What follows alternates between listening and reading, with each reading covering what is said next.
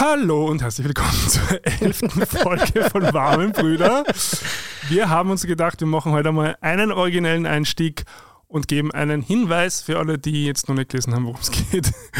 Es geht um das Thema Fitness. Genau. Genau, und außerdem haben wir noch ein paar andere Sachen vorbereitet, ähm, nämlich den Recap, wie immer, wo wir über die Themen der letzten Folge ein bisschen äh, schauen, was hat sich da entwickelt, was ist weitergegangen. Und dann danach im Pop-Thema ist es heute ein bisschen wirrer, mhm. ähm, weil da haben wir eine Reihe von Themen. Wir haben leider nichts gemeinsam äh, konsumieren können oder halt mhm. halt auch äh, getrennt gemeinsam. Ist sich zeitlich nicht ausgegangen, deshalb redet jeder ein bisschen über seine eigenen Pop-Themen. Genau. Herzlich willkommen bei den warmen Brüdern.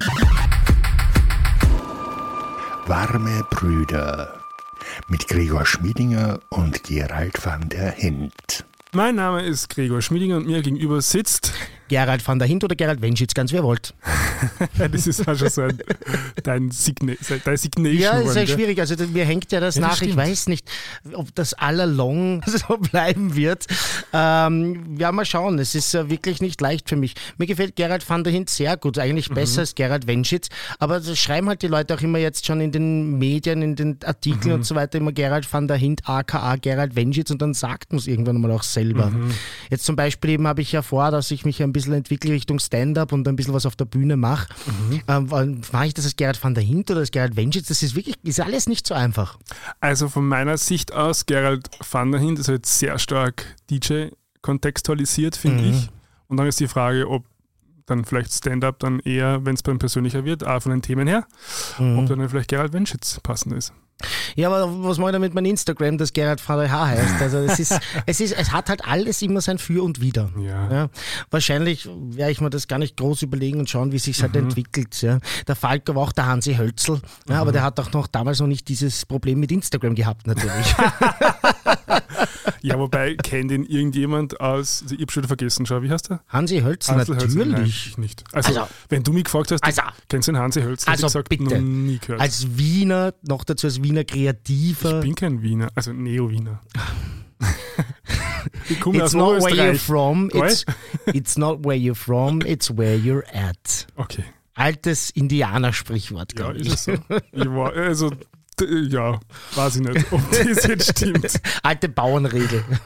Ah, das weiß ich nicht, ob das stimmt, vor allem auf Englisch. Ja, aber bevor wir jetzt anfangen mit dem mhm. Recap von letzter Woche, müssen wir ein bisschen weiter zurückgehen zu einer unserer ersten Sendungen und leider ein bisschen die Temperatur jetzt sozusagen rausnehmen ähm, und den, den Fun-Faktor ein bisschen runterfallen, weil wir natürlich kann heute am Anfang nur ein Thema stehen, mhm. ähm, nämlich Colorado Springs Q-Club. Mhm. Ähm, wir sind natürlich tief erschüttert und äh, trauern mit, äh, mit dem Q-Club und mit den Leuten, die dort hingegangen sind.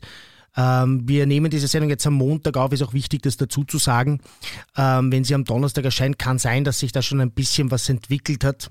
Ähm, für die, die es nicht gehört haben, was ich fast nicht glaube, aber ich sage es jetzt ganz einfach, fünf Menschen sind tot, das steht schon fest.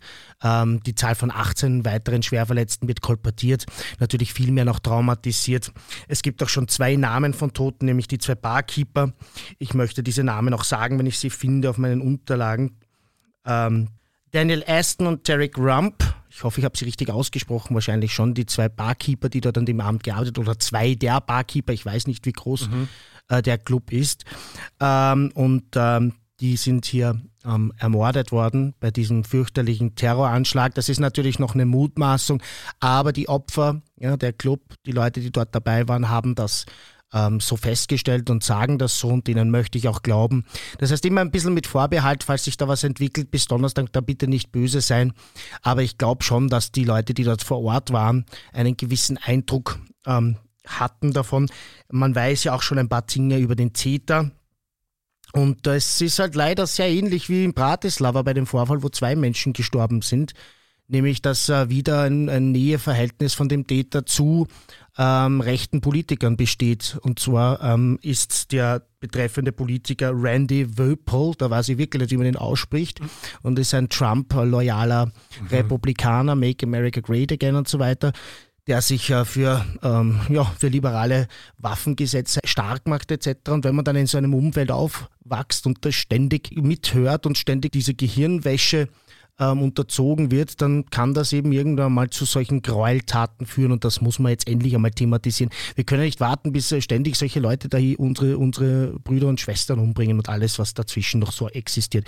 Ich bin wirklich völlig angefressen und in tiefsten Schock und Trauer ähm, und kann das gar nicht fassen. Ja? Und es wird immer öfter und immer mehr und es äh, geht natürlich immer auch ein bisschen ein blödes Gefühl mit, wenn ich selber in den Club gehe. Mhm. Und das soll eigentlich nicht sein, weil in dem Moment haben sie ja gewonnen, diese Schweine. Mhm. Aber man kann natürlich das auch nicht ganz ablegen. Also ich glaube, thematisieren war eh das richtige Schlagwort, weil ich muss sagen, also du hast mir das ja geschickt am Sonntag, war noch nicht Samstag. Mhm. Und ich habe relativ wenig davon, selbst in Social Media mitkriegt. Also in den Nachrichten gar nicht. Es geht langsam zur Tagesordnung über. Ja. Man hat auch bei Bratislava nachher nicht mehr viel gehört. Da gab es eine wunderbare Kundgebung, mhm. wo wirklich viele Leute sich getraut haben, da rauszugehen in einem Klima, wo es gar nicht äh, so sicher ist, dorthin zu gehen und so weiter. Ja. Ähm, bis jetzt eigentlich nichts mehr gehört darüber. Mhm. Und das war vor unserer Haustüre. Stimmt. Ja, also mich schockiert das sowieso, wie schnell wir da jetzt zur Tagesordnung übergehen. Und äh, wir müssen einfach diese Themen, die da dranhängen, besprechen. Ja? Wie kommen mhm. diese Leute zu Waffen? Ja, wo wurden sie radikalisiert? Wieso passiert das immer wieder im Umfeld von so rechtsradikalen oder einfach auch nur christkonservativen mhm. Politikerinnen mhm. und Politikern? Und was kann man dagegen tun? In dem Fall ist ja auch noch ein trauriges Detail, also wenn sich das alles als wahr herausstellt, aber ich habe schon viele Quellen abgecheckt und äh, das sehr gut kreuz gelesen, ja, mhm. ähm, dass der ja schon vorher auffällig war und dass äh, die Vermutung nahe liegt, dass dieser Politiker damals interveniert hat, mhm. äh, dass äh, zu keinen strafrechtlichen Konsequenzen kommt. Und das ist natürlich äh, der Oberhammer. Und ich hoffe, dass da dann entsprechend nachgeforscht wird. Aber ich glaube, das ist ja so ein Muster, was man schon beobachten kann, dass gerade bei solchen Taten die Täter meistens nicht sozusagen das erste Mal auffällig wären, sondern dass da schon Vorgeschichten gibt. Und wie wir auch wissen, wir da vor allem, wenn sie sozusagen ähm, kauskasischer Abstammung sind oder, oder, mhm. oder einer gewissen Schicht genau. zugehören, dann äh, ganz anders behandelt werden wie jetzt äh, Personen anderer ethnischer Gruppen zum Beispiel. Mhm. Ja, es ist besonders auch ein bisschen trauriger. Wir haben uns ja heute eben ein leichtes Thema ausgesucht mhm. und wir haben ein bisschen gehofft, dass wir mal wieder ähm, auch leicht einsteigen können. Aber leider haben wir ähm, das jetzt einfach da an den Anfang stellen müssen. Wir werden uns die gute Laune natürlich nicht nehmen lassen, nachdem wir das jetzt besprochen haben, wieder übergehen ähm, zu ähm, unserer guten Laune, weil das darf ja auch nicht äh, sozusagen der Endeffekt sein, mhm. dass diese Menschen uns dann unsere Sendung zerstören. Ja. Mhm. Es ist trotzdem wichtig, es zu sagen, ähm, dem hier Platz zu geben. Ähm, Gewalt wird uns wahrscheinlich noch in den nächsten Folgen immer wieder begleiten, weil es wird nicht aufhören. Mhm. Und äh, man muss echt schauen, was können wir tun, wie können wir Druck ausüben auf unsere Gesetzgeberinnen und Gesetzgeber, auf unsere äh, Exekutive, also auf unsere Judikative, dass sie ihre Aufgabe erfüllen und uns verdammt nochmal beschützen. Ja, in unseren Safer Spaces, auf der Straße, überall, wo wir hingehen. Also vor allem überhaupt Gewaltverbrechen gegenüber Minderheiten. So ist es. Ja, ähm, dann würde ich sagen, wir schließen diese Kiste wieder ab. Mhm. Ja, und zwar natürlich äh, nicht für immer, sondern äh, wir können sie jederzeit wieder aufmachen. Aber wir gehen jetzt weiter zu den Dingen, die uns in letzter Zeit so beschäftigt haben, die Zusammenhänge mit unseren alten Shows. Wir nennen das Recap. Was hast du dir da so notiert für heute? Also ich habe eigentlich eine Geschichte, die auch ein bisschen ins Pop-Thema passen könnte. Ähm, mhm. Ich habe es da, glaub, ich eh geschickt. Es ist jetzt bekannt worden, also wir machen ja diese Prince Charming Recap Show und wir, wir waren ja auch immer sehr, also ob man die jetzt immer gut finden oder nicht, aber eigentlich im Großen und Ganzen schon sehr positiv gestimmt, vor allem Princess Charming gegenüber. Jetzt sind da mhm. leider auch Vorwürfe aufgetaucht äh, letzte Woche, dass es angeblich in der ersten Staffel während der Produktion sexuelle äh, zu, zu, einem sexuellen Übergriff gekommen ist. Muss ich gleich widersprechen, nicht angeblich, Ach so, stimmt. sondern bestätigt. Ja. Die genau. hat ja äh, die, die Täterin, also Täterin, sie ist ja. halt jetzt einfach auch so zu sagen, das klingt so brutal, aber sie, sie sagt es ja selber, ja. hat sofort gesagt, sie übernimmt die volle Verantwortung und hat nur nicht früher darüber geredet, äh, weil sie dem Opfer äh, die Zeit geben wollte, das, den Zeitpunkt selbst zu bestimmen. Mhm. Also es handelt sich um die äh, Vicky Riot und das, und das Ironische in der Sache ist ja. natürlich, dass sie sich halt selbst als die Consens Queen ein bisschen inszeniert hat, auch mhm. während der Sendung. Ähm, und es ist, also ich, ich finde es sehr schade, dass es vor allem in so einem Format und die erste Staffel war ja wirklich, also wir haben ja damals schon beide sehr geschwärmt davon. Absolut. Also wie respektvoll und wie verantwortungsvoll da umgegangen wird.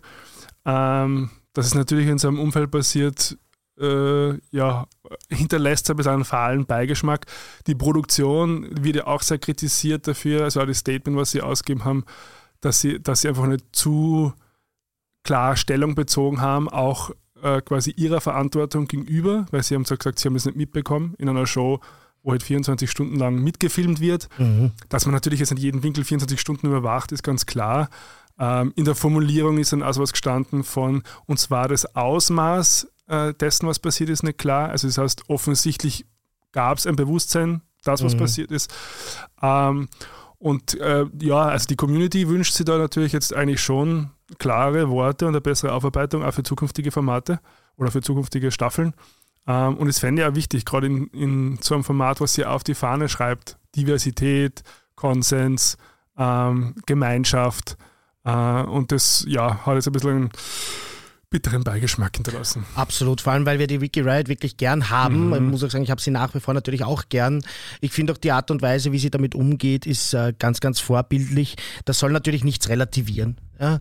Ja. Ähm, aber trotzdem muss man halt den Unterschied feststellen gegenüber anderen Leuten, die ähm, solche Dinge, solcher Dinge beschuldigt wurden mhm. und wo sich das dann auch oft als wahr herausgestellt hat und die haben halt einfach mit äh, haarsträubenden Argumenten und händeringend versucht haben, mhm. da irgendwie rauszukommen und diesen Unterschied muss man dann natürlich auch in, in Evidenz nehmen, dass also äh, Vicky Riot schon sich da hinsetzt und sagt, das ist einfach so, ähm, ich möchte mich da gar nicht in den Mittelpunkt stellen. Ich möchte nur ganz kurz sagen, ich übernehme die volle Verantwortung. Mhm. Ich habe das getan.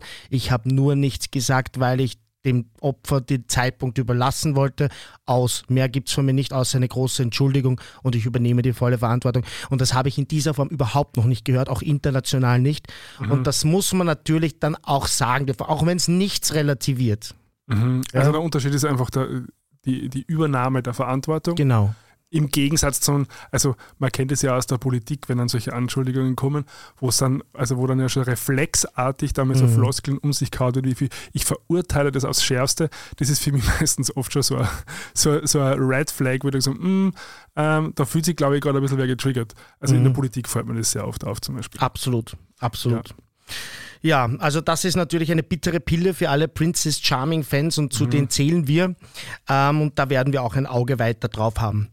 Ähm, was habe ich mir noch notiert? Ja, ich wollte unbedingt einen Shoutout rausgeben an den Max Bauer von Ö3. Ähm, Ö3 hat uns wieder gefeatured in ihrer Podcast-Show das zweite Mal anlässlich der zehnten Ausgabe. Ganz herzlichen Dank dafür. Das sind immer ganz, ganz liebevoll gestaltete äh, Snippets, wo sehr schön zusammengefasst wird, was wir in der Folge machen. Und das hilft uns natürlich sehr, wenn wir gerade am Anfang stehen mit unserem Podcast. Bei zehn Folgen muss man sagen, der ist noch sehr jung mhm. und das ist eine tolle Sache. Also was mir natürlich besonders gefallen hat, also natürlich freue ich mich immer, wenn wir sozusagen vorkommen, aber dass auch das Thema, was wir zur zehnten Folge hatten, äh, Thema Queerbaiting, dann auch in so einem Format und vor allem in, in einem Medium wie Ü3 mhm. sichtbar gemacht wird. Also das, das hat mir sehr, sehr gut gefallen. Hugo Llori. Wer ist das? Der Kapitän der französischen Nationalmannschaft Aha. sagt, ähm, man sollte eben nicht eine Regenbogenbinde tragen in Katar, mhm. weil das der Kultur des gastgebenden Landes widerspricht. Und ich wollte das jetzt gar nicht mit dir groß diskutieren hier, sondern mhm. warum habe ich es wohl jetzt eingebracht, wenn ich gar nicht drüber reden will? Weil ich was ankündigen will für eine zukünftige Folge. Genau. Unseren ersten Studiogast. Ja, und zwar Oliver Egger. Magister Oliver Egger spielt mhm. beim FC Gradkorn oder ist dort mittlerweile Funktionär. Ähm, der erste Profifußballer Österreichs, der sich geoutet hat, mittlerweile, und das weißt jetzt du besser, mhm. betreut er auch Antidiskriminierungsprojekte, wie zum Ombudsstelle Beispiel die Ombudsstelle. Für den, äh, genau, gegen Homophobie im Fußball. Genau. Also kann man kann sich so sagen, an ihn als Vertrauensperson wenden, wenn man Homophobie im Fußball, das betrifft jetzt nicht nur sozusagen die, den professionellen Fußball, so wie ich das jetzt gesehen habe, sondern auch so auf Vereinsebene äh, an ihn wenden ähm, und, und kriegt dann sozusagen Unterstützung.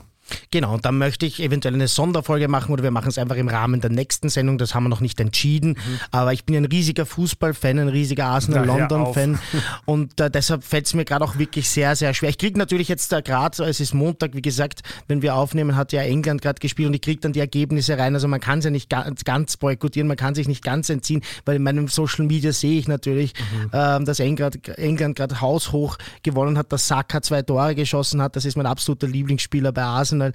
Und es ist so schwierig für mich, die Finger von der Fernbedienung zu lassen. Und über all das möchte ich gern reden dann mit dem Oliver. Ähm, ich sage jetzt mal einfach Oliver, ich nehme mal an, dass wir per Du sein werden. Ähm, und ähm, freue mich extrem drauf, muss ich sagen. Ich bin ja selber ein Eierkicker. Wir reden ja jetzt gleich über Sport. Ja. Mhm. Ich habe sogar mal einen Fußballverein gegründet für lauter Eierkicker. Kann ja. ich dann vielleicht nachher erzählen. Ähm, wo wir gemeinsam halt auf niedrigem Niveau Fußball gespielt haben, weil mir das eine irrsinnige Freude macht. Aber leider bin ich ganz, ganz schlecht. Im Gegensatz zu anderen Sportarten. Also ich bin ja generell kein Sportei. Mhm. Aber Fußball kann ich halt ganz schlecht. Aber spiele es richtig gern. Aber es hat halt leider nie gereicht. Umso mehr schaue ich es jetzt gern. Mhm. Also bei, mir ist es so, ich kann die Fußball-WM gar nicht boykottieren, weil ich es nicht einmal schauen will. Ja. Das ist eine andere, andere Liga. Und ich habe schon, also ich, ich habe schon ein bisschen Respekt vor dieser, vor dieser Folge, wenn es dann um Fußball geht, mhm. weil ich muss sagen, immer genau das Gegenteil. Ich kann ja, damit null und Nüsse anfangen, macht nichts, ich bin trotzdem. Im also, Gegenteil. Genau. Es, äh, die Hälfte unserer Hörerinnen und Hörer wird wahrscheinlich genauso fühlen wie du, nehme mhm. ich an. Also ohne, ich möchte das jetzt nicht statistisch festlegen, auf, so, auf wie viel Prozent jetzt sind, aber es wird einen großen Teil geben, ja. weil vielleicht ist es sogar der größere Teil, der so empfindet wie du und das ist dann genauso wichtig, einfach deine Fragen, ähm, mhm. damit das keine zu arge Fachsimpelei auch wird. Ja? Mhm. Also wenn ich dann mit dem sitze und wir reden dann nur mal, weil er ist ein Olympiakos Piraeus Fan und wir reden dann nur über Arsenal und Olympiakos, mhm. dann könnte das ein bisschen zu ähm, äh, fad werden für, mhm. ist ja kein Fußball-Podcast. Ja? Genau. Also das, deshalb ist deine Rolle eine ganz, ganz wichtige Jetzt. und eigentlich sind wir schon im Thema Sport damit. Mhm. Ich habe zwar dann noch was zum Eismeier, aber Aha. das nehmen wir vielleicht dann nachher hinten in den Pop-Teil ja, Vielleicht ist es ein bisschen länger heute, das Pop-Teil, ha? Anscheinend, ja. da es viel unterzubringen. Ja, Sport, Fitness haben wir es genannt, ähm, weil wir jetzt ja, uns entschlossen haben, immer so ein bisschen einmal was Politisches, einmal ein bisschen was vielleicht Persönlicheres, slash Psychologisches zu machen. Genau. Ähm, so wie wir uns ja auch definieren mhm. in, in, in, unserem Podcast. Und also Fitness ist etwas, was bei uns beiden, glaube ich, schon an, an relativ wichtigen Stellenwert einnimmt im Leben. Mhm. Vielleicht, vielleicht auf unterschiedliche Art und Weise aber ähm, ganz bestimmt auf aber, unterschiedliche Art aber und gar Weise. Nicht, gar nicht so wenig, glaube ich nämlich. Nein, es ist mir ganz, ganz wichtig. Interessant ist, dass es nicht immer so war. Mhm, ja? mir. Aber dass es wichtig ist, und dazu wollte ich, bevor ich dann vielleicht gleich erzähle, wie sich das bei mir so entwickelt hat, also falls dich das interessiert, mhm. äh, wollte ich noch sagen, dass das, äh, dass das schon so eine Sache ist, über die ich heute ein bisschen nachgedacht habe in der Vorbereitung. Äh, wir haben sehr viel über Mental Health schon geredet mhm. und sehr wenig über Physical Health. Also die, die, der, der, körperliche Teil, ist das so ein bisschen stigmatisiert, weil man immer so Angst hat, auch ein bisschen ins Bodyshaming zu kommen vielleicht, mm. ähm, dass das teilweise schwierig ist. Also ich, hab, ich lese also, gerade ein, ein, Buch von einer Therapeutin, leider mm. weiß ich jetzt nicht, wie es heißt, populärpsychologisches Buch, mm. aber irrsinnig toll.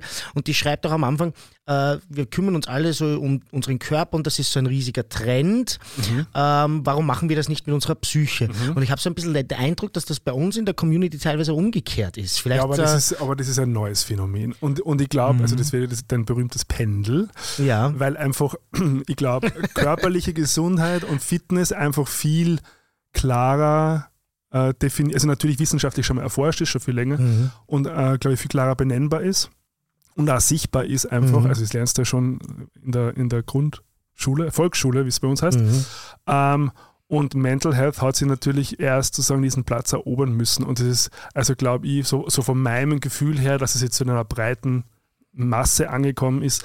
Also vor zehn Jahren, glaube ich, war das noch nicht so klar, dass man über Depression, über Ängste, über Trauma gesprochen hat, wie es jetzt der Fall ist.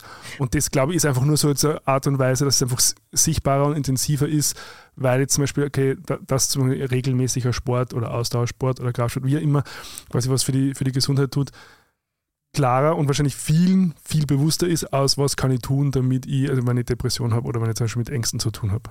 Ich rede auch wirklich nur von unserer politisch korrekten Mini-Bubble sozusagen, mhm. eben die, das, was in unserem Teil der Community, wir sind ja auch nicht die ganze Community, also so ein bisschen für mich wahrnehmbar ist. Ja. In der breiten Masse ist es äh, natürlich umgekehrt. Also wenn du auf mhm. Instagram gehst, ist voll mit äh, Fitnessmodels, wo mhm. du den Sixpack äh, ja schon aus Kilometer Entfernung siehst, etc.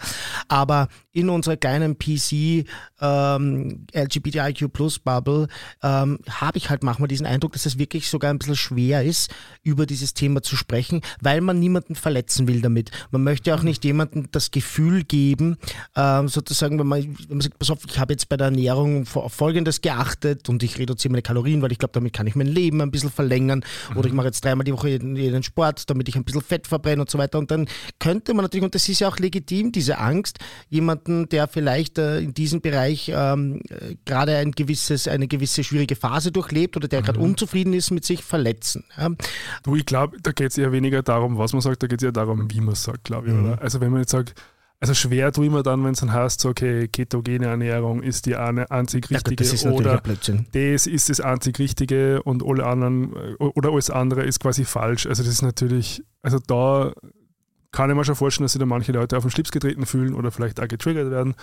Ähm, also ist, glaube ich, reden kann man mal prinzipiell über alles, haben wir eh, eh, wie wir schon gesprochen haben. Also wie kann ich was formulieren, ohne jemanden anderen zu verletzen, ohne anderen zu triggern, mhm. indem ich über eigene Erfahrung spreche, wie ich mit dem umgehe, anstatt zu sagen, das halt auf eine Allgemeinheit zu projizieren, mhm. irgendwie, das kann man ja probieren. Trotzdem ist mir wichtig, jetzt irgendwie vorher zu sagen, dass wenn jemand mit seinem Körper glücklich ist und äh, eben ein paar, ein paar, Kilo mehr am äh, Fleisch am Knochen hat oder ähm, jetzt keine Ausdauerwerte hat, die mit meinen vergleichbar sind, wobei es natürlich Leute gibt, die viel, viel fitter sind als ich. Mhm. Äh, das geht jetzt auch nicht, das ist auch kein Wettbewerb.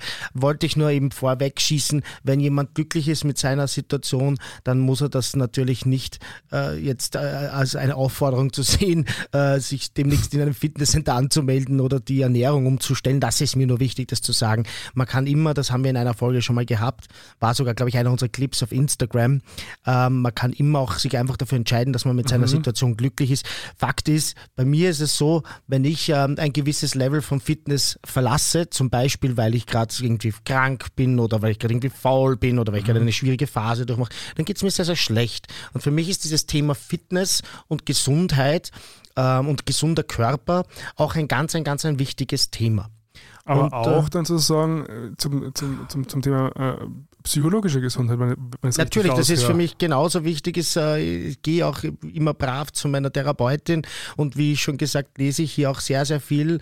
Aber es ist eben für mich, es hat beides einen sehr ausgeglichenen Stellenwert. Also ich meine, wenn, wenn du sagst, es bedingt doch das eine, glaube ich, das andere. Ja, ja das meine ich ja, genau. Wenn, also das gibt ja Wechselwirkungen bei mir. Wenn ich, äh, also wenn es mir, es mir körperlich schlecht geht, wenn ich, wenn ich zwei, drei Wochen keinen Sport mache, mhm. dann schlägt sich das extrem auf meine Psyche. Mhm. Und das muss bei anderen Leuten Leuten vielleicht anders sein. Aber ich kann da für mich äh, ganz sicher mit eine, eine, eine ganz eindeutige Diagnose stellen. Da gibt es einen kausalen Zusammenhang. Ich glaube, dass es bei den meisten so ist, weil natürlich Körper und Psyche ja nicht unabhängig voneinander existierende Entitäten mhm. sind, sondern die natürlich kommunizierende Gefäße. Stehen. Ja, so kann man es auch sagen. auch so ein blödes aus, aus diesem Buch oder was? Kommunizierende Gefäße. Ah, das haben wir schon mal gehabt. Ich das habe ich noch nie gehört. Ich habe schon wieder vergessen. Schau. Ich mag das. Aber es, äh, offenbar ja. gibt es da auch verschiedene Zugänge. Also es gibt ja, ja Leute, die das, die das anders sehen und das ist ja vollkommen in Ordnung. Aber jetzt sag mal, weil du gesagt hast, du, es war nicht immer so. Genau. Wie war es denn früher? Also ich bin relativ spät überhaupt zum Sport gekommen. Ähm, ich habe mich als Kind zwar immer gern und viel bewegt, aber irgendwie war das dann in meiner Familie, ich glaube auch irgendwie so systemisch, eine komische mhm. Geschichte, dass mein Bruder äh, der Sportliche war und ich war der Musikalische. Und anscheinend mhm. ähm, wurde es dann so kommuniziert, dass es da einen Widerspruch gibt. Und ich dürfte das eine Zeit lang so gelebt haben. Es war vielleicht auch in der Schule, da gab es die Jocks, die Sportler mhm. sozusagen, mhm. und dann gab es die, die Musiker sind oder Kreativ. die musikalisch kreativ, genau, die Bilder gemalt haben, mhm. Gedichte geschrieben haben. Spiel. Das war teilweise, aber das war jetzt keine, darf man jetzt sich nicht so vorstellen, dass das Outsider waren oder so. Ja. Im Gegenteil, wenn du in der Schulband gespielt hast, wenn du da irgendwie ein bisschen was gerissen hast beim Schulkonzert, da hast du eigentlich abreißen können. Du bist ganz gut angekommen. Also das war jetzt nicht so wie in den amerikanischen Filmen, das eine sind die Helden, die anderen die Nerds. Mhm. Natürlich sind die Sportler Sportler immer die coolsten, keine Frage. Ja? Und Sportlerinnen. In der Aber Wahrnehmung. Es, in der Wahrnehmung, ja, natürlich. Also ich rede jetzt nur von der Wahrnehmung. Aber ähm, irgendwie dürfte mich das so geprägt haben, dass ich lange sogar Sport ein bisschen abgelehnt habe. Also da war mhm. so, eine, so eine, sagen wir so eine, es war eine gewisse Distanz zwischen mir und dem Sport da. Und ich habe dann irgendwann später, also schon in my 20s würde ich sagen, entdeckt, ähm, dass mir das irrsinnig gut gefällt und dass ich damit meine Leistung steigern kann und zwar nicht nur meine körperliche Leistung steigern kann, sondern meine Performance generell, dass ich irgendwie mehr schaffe an einem Tag, mhm. ja, dass ich äh, und dass mir das vor allem eine riesige Freude macht. Ja. Mhm. Ich bin jemand, ähm, wenn ich ins Fitnesscenter gehe, dann ist das nicht wie für andere eine Überwindung, sondern ich warte drauf. Ja. Mhm. Wenn ich wenn ich da in meiner Woche so anschaue, ich schaue ja am Montag immer meine Woche an oder meistens schon am Sonntag und plane, was passiert so, und ich sehe, dass das eng wird, dass ich meine vier, fünf Mal Sport unterbringe, dann geht es mir nicht gut. Im Vorfeld schon. Im Vorfeld schon, Aha. weil ich möchte das gerne gesichert wissen. Das sind so Dinge. Du hast einmal gesagt, bei dir in der Früh ist das Meditieren nicht wegzudiskutieren. Bei mir ist das ein bisschen der Sport. Mhm. Wenn der wegfällt, dann geht es mir einfach nicht so gut. Und dann fällt auch meine Leistungsfähigkeit ab. Ich glaube, dass das übrigens ein häufiges Missverständnis ist. Viele Leute sagen mir, ne, ich habe keine Zeit für Sport. Mhm. Und das ist für mich ein, ein Satz, den kann ich nicht nachvollziehen. Mhm. Weil wenn du jeden Tag eine halbe Stunde Sport machst, dann hast du jeden Tag zwei Stunden Mehr Zeit, weil du in Wirklichkeit deine Leistung steigerst. Ja, ich kenne ja Leute, die arbeiten auf Cruising Ships, ja, also auch mhm. in dem Fall wieder das andere, das andere Cruising, das sind einfach Kreuzfahrtschiffe und das sind Kellnerinnen, Kellner, Service-Mitarbeiter, die sind gewohnt, dass sie Dinge voll durchziehen. Die arbeiten 15, 16 Stunden, aber die gehen nach ihrer Schicht noch eine halbe Stunde trainieren, machen Ausdauer auf einer guten Herzrate, weil sie damit ihre Leistung steigern. Also mhm. das ist schon mal so, so eine Sache. Ich glaube, äh, vielleicht kann der eine oder die andere, die das hört, jetzt damit was anfangen und das als so einen Startpunkt sehen. Ich Meistens braucht man sich nur so zwei, drei Wochen motivieren, aber ab dann merkt man, dass man da was zurückbekommt. Also ich kenne das auch ähm, und ich, ich handhabe es mittlerweile auch. Also ich bin auch so, dass ich sage, also es muss, also bei mir ist es so, ich muss mindestens eine Fitnessstudio-Session pro Woche haben. Das ist, mhm. das ist die, die, zweite nicht verhandelbare ähm, Wochenaktivität. Schaue aber, dass es eigentlich äh, dreimal sein, wenn es geht. Mhm. Und, und ich trage mir das tatsächlich in den Kalender ein. Mhm. Im, in der Woche davor schon. Ja, das machen viele. Ja. Wo ich dann sage, Dienstag, Donnerstag, Samstag, steht dann im Kalender, zwei Stunden, mhm. sind da blockiert und dann bastel ich alles andere drumherum. Mhm. Also das Frage quasi, ich habe keine Zeit oder, oder oder man nimmt sich die Zeit, ist es ein bisschen so, jetzt, früher habe ich es auch so gemacht, dass ich das immer so nach, nach Tagesverfassung entschieden habe und das ist natürlich ganz gefährlich dass man mhm. da sehr schnell dann sagt, so, na, jetzt, äh, weiß nicht, vielleicht bleibe ich halt nur kurz auf der Couch und schaue Netflix, aber morgen gehe ich sicher. ja, das kennen wir aber alle auch und das ist ja auch einmal okay. Eh, aber wenn das sozusagen chronifiziert ist, also wenn das sozusagen halt so eine Konstante ist, wo, wo dann, und bei, und bei Training, also vielleicht kommen wir ja dazu, geht es ja ganz viel um, um eine gewisse Regelmäßigkeit, um halt mhm. halt natürlich auch genau. ähm, also quasi die an, dass der Körper die Möglichkeit hat, sich anzupassen an genau. neue Belastungsgrenzen. Ähm, und das funktioniert dann natürlich bei so einer ausgefransten genau. Methode von ich gehe mal einmal und dann gehe wieder zweimal und dann gehe wieder mal nicht halt sehr schwierig. Ich behaupte sogar, dass die Regelmäßigkeit das Wichtigste mhm. ist. Also wenn jemand sagt, ich möchte am Anfang mal nur einmal die Woche Sport machen, das ist schon sehr wenig, muss man sagen. Mhm. Aber dann ist es trotzdem besser, man macht dieses ein, eine Mal wirklich jede Woche, als sich dann gleich mal äh, sechsmal vorzunehmen und mhm. dann macht man es eine Woche und dann eine Woche nicht. Also Regelmäßigkeit mhm. ist, glaube ich, bei den meisten Sportarten, wie du das richtig schon erklärt hast, ganz, ganz wichtig. Ich merke das bei mir selber auch. Ähm, und da setze ich auf jeden Fall an. Ja? Ähm, ich trage mir es nicht in den Kalender ein, aber ich lasse halt im Kalender diese Löcher. Und wo ich in meinem Kalender diese Löcher sehe, dann weiß ich, dass ich Sport mache. Und manchmal füllen sich diese Löcher natürlich spontan. Mhm. Und dann muss ich halt zum Beispiel am Abend einfach gehen. Oder dann gehe ich halt zum Beispiel statt im Fitnesscenter mal laufen mhm. ähm, oder, oder was anderes. Ähm, ja, genau, also das war so mein Weg zum Sport. Ja, vor einigen Jahren habe ich dann auch, und das wollte ich auch gerne noch erzählen, mit Kampfsport begonnen, nämlich mit Thai-Boxen. Ich habe mir damals gesagt, ich mache das sicher nicht so, dass ich da irgend so eine Trend- Kampfsportart macht in Wirklichkeit, sondern ich bin in das wirklich in, das, in eins der äh, grindigsten Kampfsportstudios gegangen, die es in Wien gibt ähm, und habe dort einfach dann gesagt, ich lerne jetzt richtig Thai-Boxen. Mhm. Ähm, und ich muss sagen, dass auch das eine Leidenschaft ist, die mich bis heute nicht loslässt. Ja?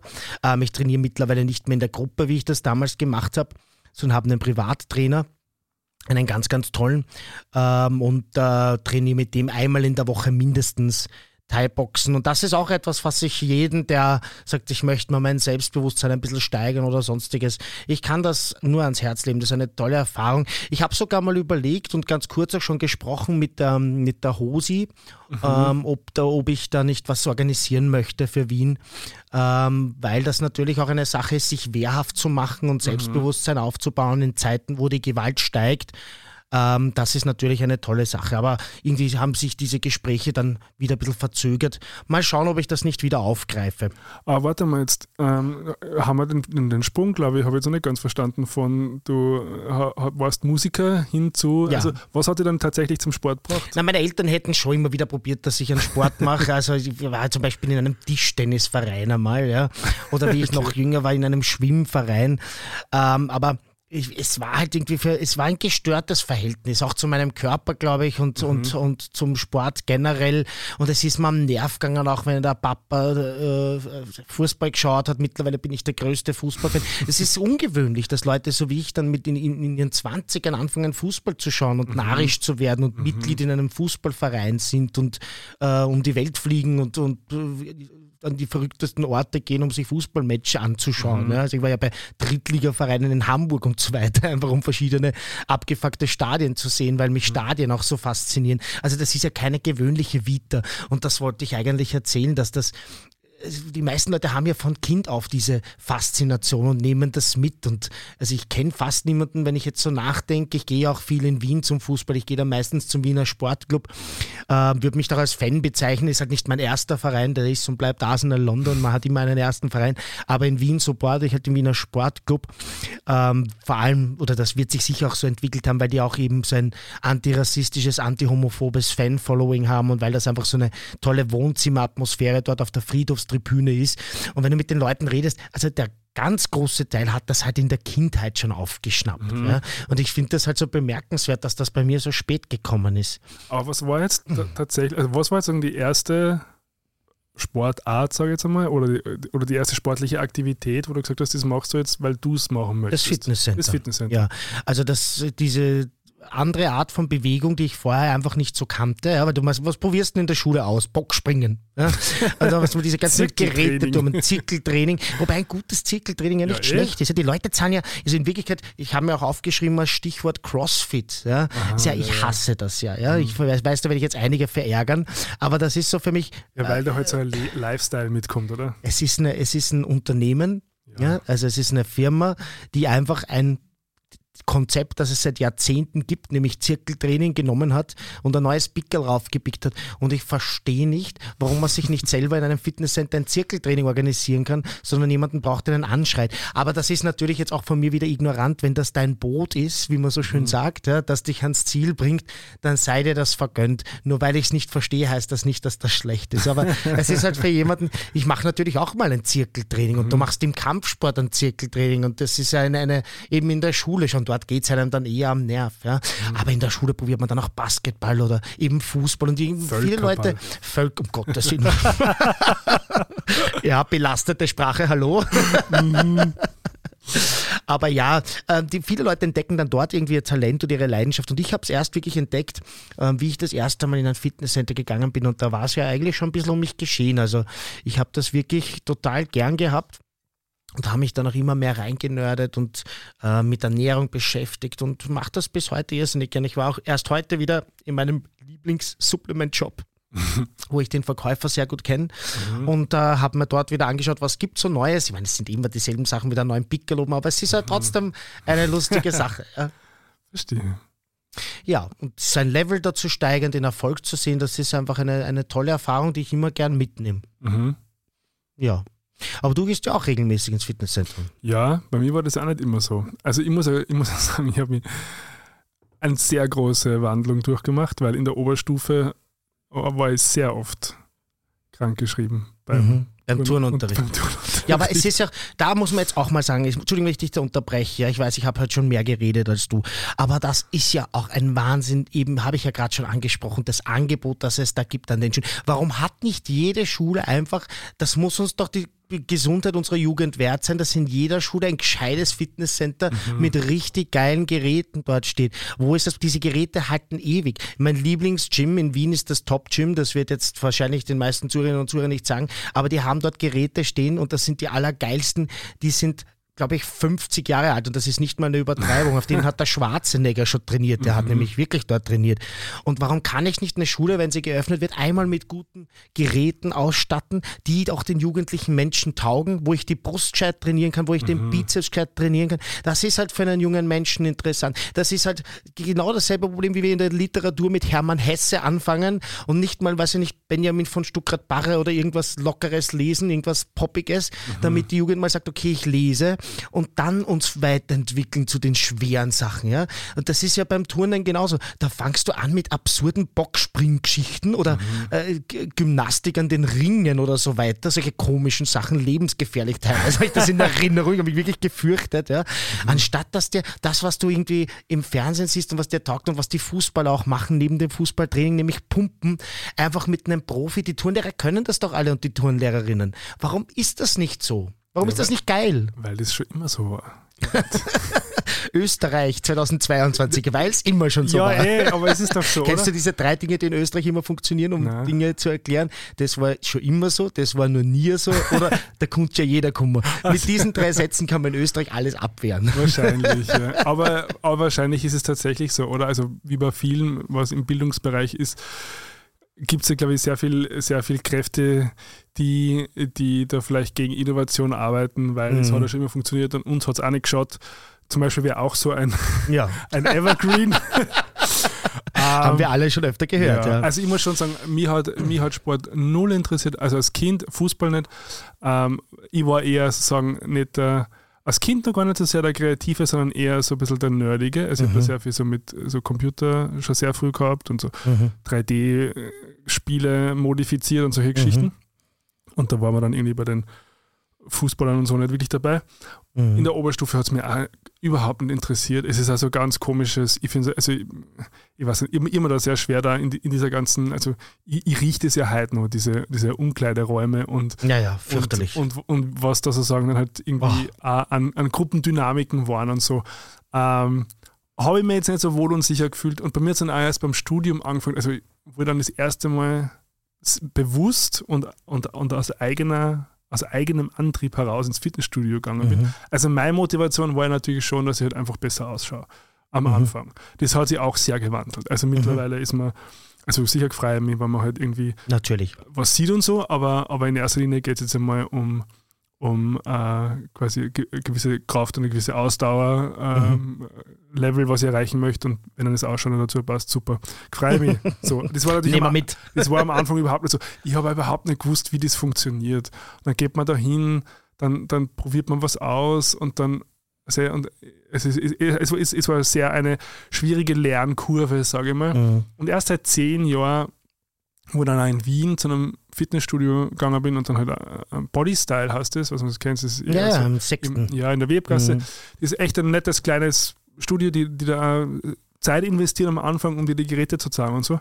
Und das finde ich schon sehr wichtig, weil ich ja. sehe teilweise auch jetzt noch und, und manchmal überlege ich echt hinzugehen. Also vor allem auch so ganz junge, mhm. die, die, die bei Geräten eine, eine Körperhaltung haben und eine Form, und denke so, ja. Junge, das buh, ähm, mhm. ganz schwierig. Also das wahrscheinlich schwierig auch für so, ich nenne es jetzt mal so eher billigere Fitnessstudios, äh, mhm. die gar nicht die Kapazität wahrscheinlich haben, um sowas abzufangen.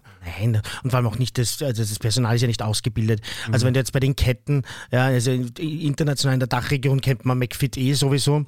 Ähm, und bei uns in Österreich ist eigentlich Fit-In noch stärker, aber das ist genau dasselbe. Es gibt noch Clever Fit, damit man auch ein paar, damit wir jetzt keine äh, Werbung für irgendeine spezielle Kette machen, aber da, da arbeiten ja eigentlich Rezeptionistinnen und Rezeptionisten und sehr wenige Leute, die wirklich eine Trainerinnen und Trainerausbildung mhm. haben. Ja, ich weiß es aber, ich rede ja mit denen. Natürlich gibt es auch welche, es gibt auch richtig gute Leute. Also bei mir der, der Studiochef ähm, ist, ist Kampfsporttrainer und ist richtig, richtig gut, aber der steht ja dann auch oft unter Druck, andere Dinge zu machen und mhm. Leute einzuschreiben und die putzen ja zum Beispiel auch nebenbei etc. Mhm. und kann jetzt da nicht durchgehen und schauen, ob irgendwelche 16-jährigen Jungs und Mädels die Übung richtig machen. Aber da müsste man halt auch irgendwie von, von Seiten der Eltern und eben von Seiten der Schule mhm. äh, investieren und sagen, pass auf, da stellen wir jemanden hin, der das erklären kann. Ja. Ja. Also ich muss sagen, bei mir war das damals auch so. Ich war auch in einem kleinen Fitnesscenter das erste Mal im 22. Bezirk, ähm, wo ich ja aufgewachsen bin. Leider, Mama, vorwurfsvoller Blick. Ähm, aber die Fitnesscenter waren gut, sie waren sehr familiär und, und da wurde mir sehr viel gezeigt. Und dann mhm. später hat man halt Leute getroffen im Fitnesscenter. Und das war früher schon noch ein bisschen normaler, ähm, dass sozusagen die ältere Generation den Jüngeren was gezeigt hat. Ähm, da gab es halt auch noch kein Instagram, wo man das gesehen hat und dann nicht, man sieht ja dann sich selber nicht und merkt mhm. nicht, wie viel anders das ausschaut, mhm. was man selber macht, als das, was da auf Instagram läuft. Ja? Mhm. Also, aber ich habe auch die Erfahrung gemacht, dass wenn man dann nochmal hingeht und sagt, pass auf, Junge, du machst dir da, glaube ich, wirklich gerade deinen Körper kaputt, lass dir das mal lieber zeigen von mhm. jemandem. Ich möchte mich da nicht aufdrängen, aber irgendwer soll es dir zeigen, dass man dann eher re äh, ungehaltene Reaktionen bekommt, sozusagen. Ja, ja. das stimmt. Und vor allem, also was mir sehr oft auffällt, ist, ähm, gerade bei so jüngeren ähm, Fitnessstudio-Besuchern, die haben oft, glaube ich, das Gefühl, dass sie be beweisen müssen, sich beweisen mhm. müssen und dann teilweise so viel Kilo raufhauen, ja. ähm, wo man denkt, so, also du, du, du, kriegst ja die Form nicht einmal mit, mit, mit, mit, mit, mit einer Wiederholung richtig hin. Mhm. Ähm, also das, das, das, glaube ich, kann schon ein Problem sein, wenn du, glaube ich, sehr jung anfängst und einfach es falsch machst, technisch. Natürlich. Du, also da kann man sich halt echt viel kaputt machen. Und was ich zum Beispiel auch gelernt habe, also und das war jetzt in den letzten Jahren sehr verhäuft und auch erst durchs Tracking eigentlich, muss ich ganz ehrlich sagen, mhm. dass ich früher immer auf, auf, auf Maximum gegangen bin. Mhm. Also eigentlich bis zur, bis zur Erschöpfung. Mhm. Und was ich aber jetzt gelernt habe, ist eher, eher zum Optimum hin zu trainieren. Also quasi bis zur, bis zur optimalen Belastungsgrenze, um dann äh, Verletzungen oder zum Beispiel äh, Infektionen in Form von, weil das Immunsystem halt einfach so stark belastet ja. wird, wenn du über gewisse Grenze drüber gehst, ähm, da optimaler zu trainieren. Und, und, und das war schon dann eine Art und Weise, um äh, natürlich Selbstbewusstsein, aber auch so eine, eine neue Beziehung zu meinem Körper aufzubauen. Wobei ich da sagen muss, wenn jemand gerne auf Maximalkraft trainiert und dadurch sich motiviert, öfter ins Fitnesscenter zu gehen, dann glaube ich, ist das, wenn man die Ausführung korrekt macht, also wenn man sich nicht verletzt dabei, ähm, trotzdem noch immer besser, als etwas zu machen, was einem nicht so gefällt. Ja. Ich bin zum Beispiel auch jemand, der lieber schwer trainiert. Mhm. Also ich äh, kommt immer auf die Muskelpartie an, ja. Aber ich bin zum Beispiel jemand, ich gehe gerne auf totale Muskelerschöpfung, weil mhm. ansonsten macht es mir nicht diese Freude. Und natürlich ist es klüger, ich mache das jetzt äh, jede Woche regelmäßig, also ich mache gar nichts, weil mir das andere nicht so gut gefällt. Mhm. Ja. Wichtig ist halt, dass man seinen Weg auch findet, wie es einem selber gut gefällt. Und ich bin halt jemand, der gern über die Grenzen geht. Mhm. Ja. Und wenn das dein Boot ist wieder, dann ist das sicher besser als nichts zu machen. Also ja? was ich schon festgestellt habe, ist bei mir, dass ich eher eben in der Regelmäßigkeit bleibe, wenn mhm. ich mich nicht überanstrenge und ja. quasi. Das ist zum Beispiel bei mir beim Laufen lustigerweise. Ich bin ja auch ein Läufer, mhm. ja, also ein ganz ein schlechter, da bin ich wirklich auch schlecht, aber es macht mir unglaubliche Freude. Ich laufe wirklich gern, aber mhm. ich kann mich natürlich nicht messen. Also ich habe halt 90 Kilo, weil ich äh, sehr viel Kraft trainiere und auch sehr viel Muskelmasse habe für meine Größe. Ähm, aber ich kann mich nicht vergleichen mit einem 70 Kilogramm schweren Windhund sozusagen oder Windhündin, die dann einfach äh, viel bessere Pace-Zeiten läuft. Aber es macht mir die Urfreude. Und da schaue ich, dass ich zum Beispiel nicht über meine Grenzen mhm. gehe. Also mhm. da taugt mir jetzt nicht, wenn ich auf Sprints laufe und mhm. zusammenbreche. Aber im Fitnesscenter, wenn ich jetzt Squats trainiere, na, würde mir ja nie einfallen, dass ich äh, sozusagen, da könnte ich noch was rauflegen an Gewicht, aber ich tue es nicht, auf mhm. gar keinen Fall. Es ist interessant, wie das auch pro Sportart unterschiedlich ja, sein kann.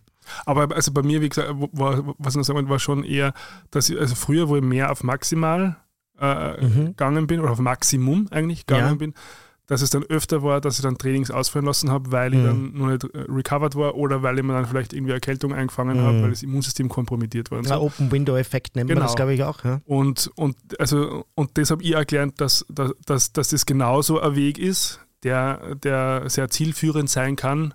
Ähm, und da kommt es ja wieder zu dieser Regelmäßigkeit, die wir vorher angesprochen haben, mhm. die da, glaube ich, wahrscheinlich vielleicht sogar der größte Faktor ist eigentlich dann langfristig in der Entwicklung. Absolut. Aber weil du eher angesprochen hast, ähm, Ausdauer, welche, welche Stellenwert hat eine Ausdauer für dich? Eben, wie gesagt, ich ähm, gehe gern laufen und ich mache auch das Thai-Boxen. Man muss sagen, mhm. dass Thai-Boxen dann äh, natürlich ein absolutes Ausdauer- und Cardio-Training ist im Endeffekt. Mhm. Also da äh, eine Runde durchzuboxen, drei Minuten, äh, wenn man zum Beispiel Sparring dann macht, das ist äh, natürlich eine Sache, wo man absolut an die Grenzen geht und wo man dann im, im Ausdauerbereich oder eigentlich schon komplett im anaeroben Bereich ist, je nachdem, wie halt die eigene Fitness ist. Also ich habe mir das mir macht das Laufen viel Spaß, andere Cardio-Sachen machen mir keinen Spaß. Ich kann zum Beispiel überhaupt nicht Rad fahren, ja. Und zwar nicht, weil ich äh, das äh, nicht schön finde, sondern die Idee finde ich ganz, ganz toll. Das Konzept gefällt mir. Aber sobald ich mich auf ein Fahrrad setze, habe ich das Gefühl, das wird tot sein üben für mich. Ja? ja? Andere Leute lieben das. Mein Bruder, der fährt mit dem Rad in, in, in die Arbeit. Ähm, ich habe Freunde, die machen Radtouren und ich schaue mir die Videos an und denke mir so, geil, ich möchte das auch machen. Und dann setze ich mich rauf und denke mir, ich will sterben. Also das ist wirklich, das ist unglaublich. Mir macht dieses, dieses Sportgerät, bringt mir keine Freude. Im das Gegenteil. Und selbst zu Hause, weil diese Idee so schön wäre. Ich habe mir gekauft ein Spinning-Fahrrad. Mhm. Ja? Das steht bei mir zu Hause, da hänge ich immer die Klamotten auf, die, die, ich gerade äh, so aktuell anziehe, die gerade mhm. vielleicht äh, lüften oder so. Ähm, aber ich kann mich ja nicht motivieren, dass ich mir eine Serie einschalte und dann setze ich mich auf dieses Spinningrad. Während Corona habe ich das ein bisschen gemacht, einfach aus Not ja, äh, der, mhm. sozusagen die, die, die Verzweiflung hat mich dazu getrieben. Aber das verstaubt momentan wirklich nur. Und es ist schade, weil eigentlich, wie gesagt, das, das Konzept gefällt mir, aber es geht halt nicht. Also ich bin der absolute Fahrradfahrer. Ich weiß es, ja. Du yeah. kommst ja sehr oft mit dem Fahrrad. Jetzt, wo du mhm. ein bisschen weiter weg wohnst vom Studio, kommst du halt meistens mit dem Taxi, glaube ich, gell? Es kommt darauf an, weil das ist auch so was zum Beispiel, nachdem ich gestern eine Stunde äh, Radl gefahren bin Aha. und dann äh, mein Fitness-Tracker mir gesagt hat, heute soll ich einen Recovery-Tag einlegen, habe ich mir natürlich schon überlegt, ob ich jetzt zweimal 20, so zweimal 20 Minuten im Radl fahre und riskiere, dass ich dann vielleicht ich habe so Freiheit mit dir. Das gefällt mir. Oder ob ich mit dem Taxi fahre und, und dann, das ist eine Entscheidungshilfe fürs Taxi. Aber bei mir war zum Beispiel früher, ich dachte, Austauschsport, äh, wofür? Und ähm, hat mir überhaupt nicht Zeit, also lange Zeit nur mhm, Krafttraining nur Kraft. gemacht. Dann habe ich mit, mit, mit ähm, Ausdauer angefangen ähm, zur Fettverbrennung, mhm. quasi damit man halt der, das Sixpack sichtbar wird. Mhm. Das war so um, um die 30 herum. Mittlerweile habe ich aber jetzt eine Art und Weise für mich gefunden, die irrsinnig gut funktioniert. Ich mache ganz gern High-Intensity-Intervall mhm. am Radl das macht mir irrsinnig viel Spaß. Also ja. dieses 10 Minuten da einfach Vollgas reinhauen. Und das machst du am Ergometer, oder? Genau. Am, oder am Spinningrad, ja, halt, also genau. also auf einen. Ja, ja, genau. Okay, aber nicht auf der Straße. Nein. Ja, das ist noch wichtig zu sagen. Ja, ja. und das muss ich sagen, also das ist eine Art und Weise. Und, und Ausdauertraining habe ich jetzt natürlich, also mache mach jetzt auch nicht mehr quasi wegen, wegen Fettverbrennung, also gar nicht mehr, mhm. sondern weil ich jetzt einfach auch kapiert habe, also wie wichtig Herz-Kreislauf-Gesundheit einfach ist ja. Äh, für, also was es für eine Altersvorsorge ist, ganz ehrlich. Und, ähm, und, und komplementiert es ganz gern so ein bisschen mit, mit so längeren Radlfahrten, wie jetzt gestern zum Beispiel, wo dann einfach mal so eine Stunde lang auf der Donauinsel rumfahrt oder so. Also wo man dann nicht so in diesen hohen Pulsfrequenz, äh, Pulsbereich kommt, sondern eher in diesem moderaten 130er mhm. bleibt. Voll.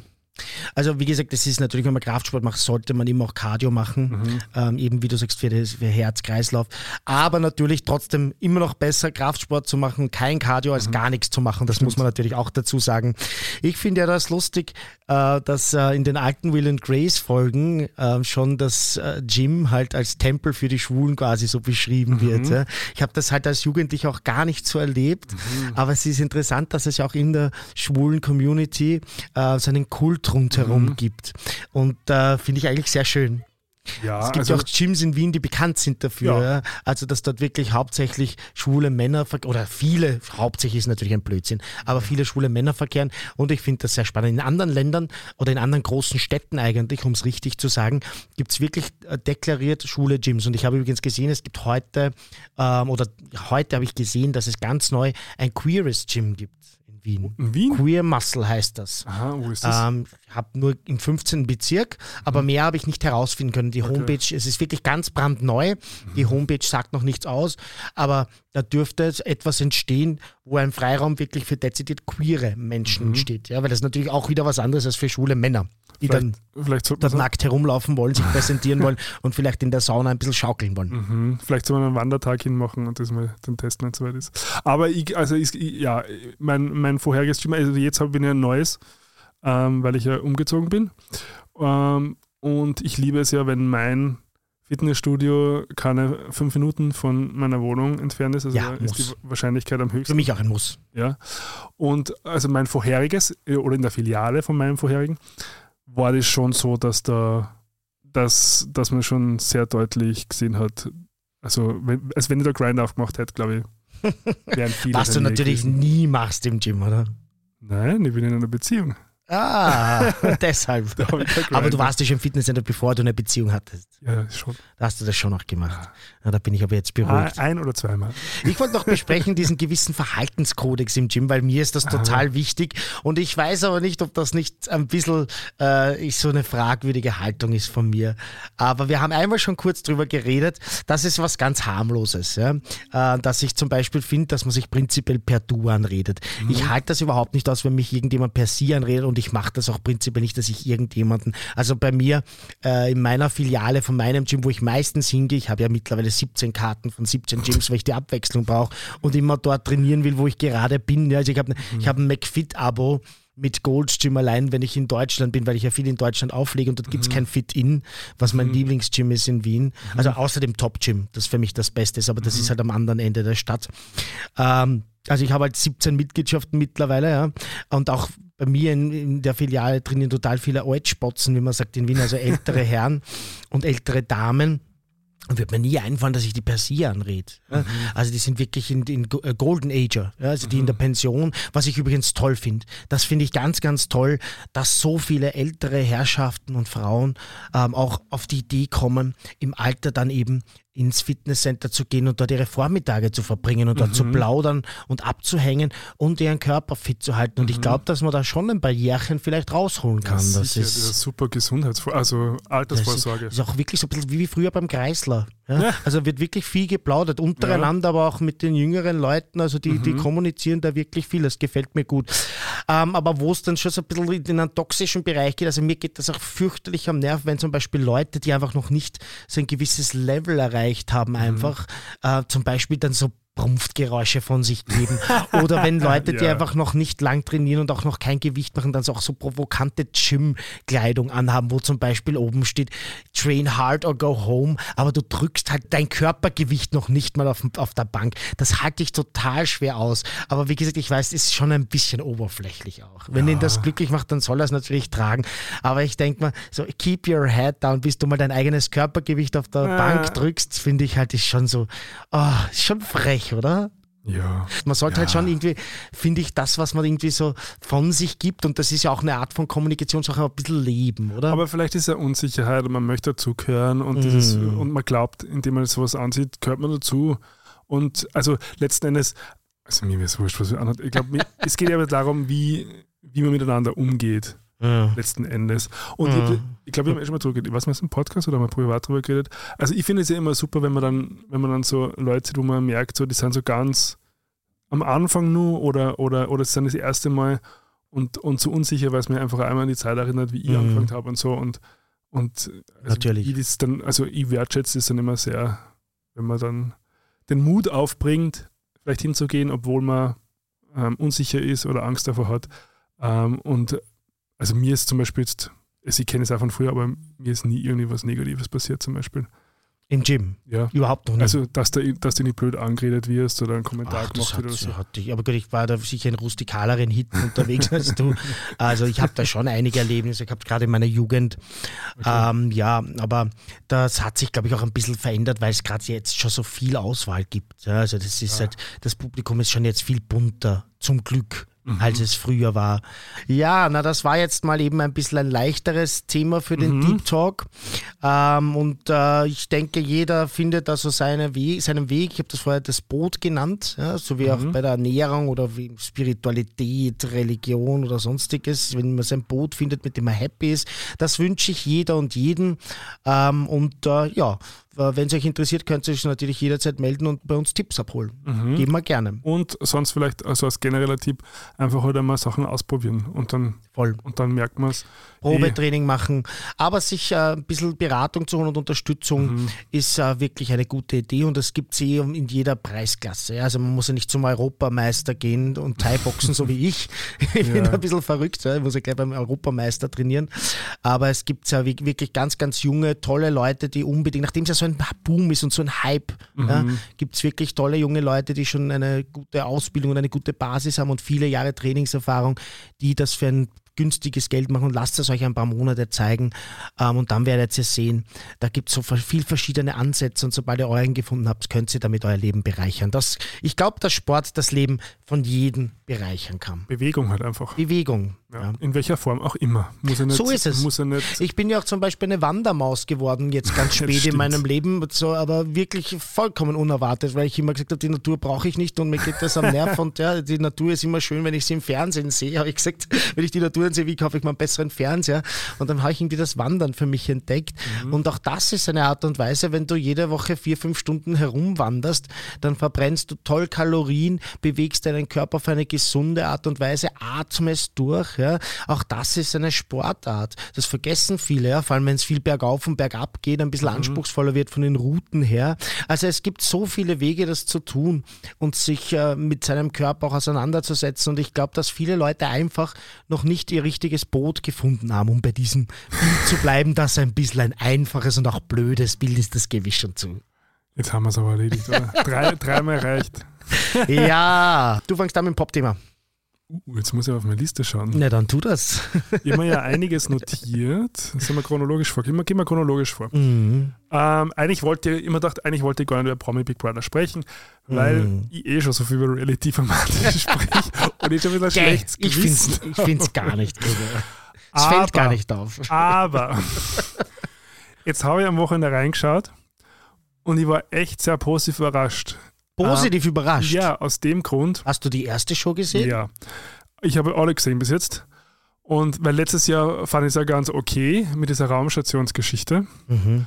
Und dieses Jahr, also ich war echt überrascht, wie unterhaltsam und dramaturgisch ähm, frisch das, ähm, das Konzept ist. Für alle, die Promi Big Brother nicht kennen, normalerweise, oder in den letzten Jahren war es zumindest immer so, dass da quasi, also das Konzept kennen wahrscheinlich viele, man wird eingesperrt und für drei Wochen ja. und 24 Stunden gefilmt. Ähm, und es war jetzt aber in den letzten Jahren immer so, dass es sagen, zwei verschiedene Bereiche gegeben mhm. hat. Den, den, sagen wir mal, den, den armen Bereich und den reichen Bereich oder den mhm. Luxusbereich und den enthaltsamen Bereich, wo, die, mhm. wo dann halt die Teilnehmerinnen in zwei Gruppen geteilt wurden und dann durch Spiele immer wieder gewechselt haben und so weiter. Und ich fand es ja, ich muss schon sagen, ich fand es dieses Jahr sehr originell, dass es quasi mit zwei enthaltsamen Bereichen begonnen hat. Also man hat sich schon denken können, dass es vielleicht einen dritten mhm. gibt, der aber bis zum Schluss von der ersten Folge ja nicht gelüftet wurde. Mhm. Also es gibt diesen Dachbodenbereich und es gibt den Garagenbereich. Und die Dramaturgie ist so, dass man vom Dachboden nur in die Garage kommen kann und aus der Garage raus. Und sie haben sie bis zum Schluss quasi geheim gehalten.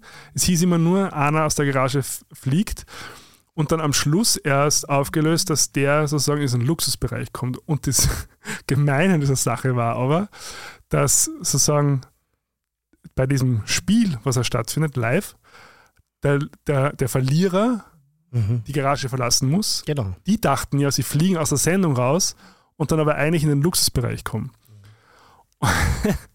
Und, also, und ja, das fand ich auch originell, aber ich habe schon ein bisschen Kritik an der ganzen Geschichte auch. Aber war, mach mal weiter. War, also ich fand, es, ich, ich, ich, fand es sehr unterhaltsam.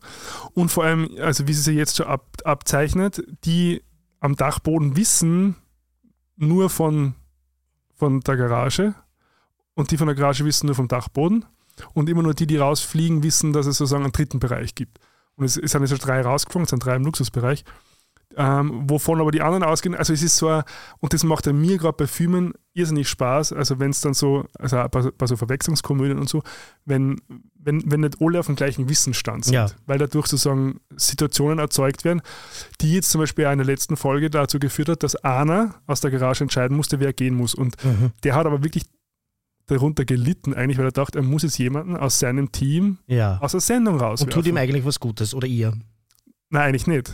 Wieso? Weil es aus der Sendung raus hat. Er weiß nicht, dass es ein Luxusbereich Ja, ja, aber ich, ich sage ja, insgeheim, also insgeheim er weiß nicht, Gutes, dass er genau. ihnen was Gutes tut. Aber ja. er leidet irrsinnig drunter.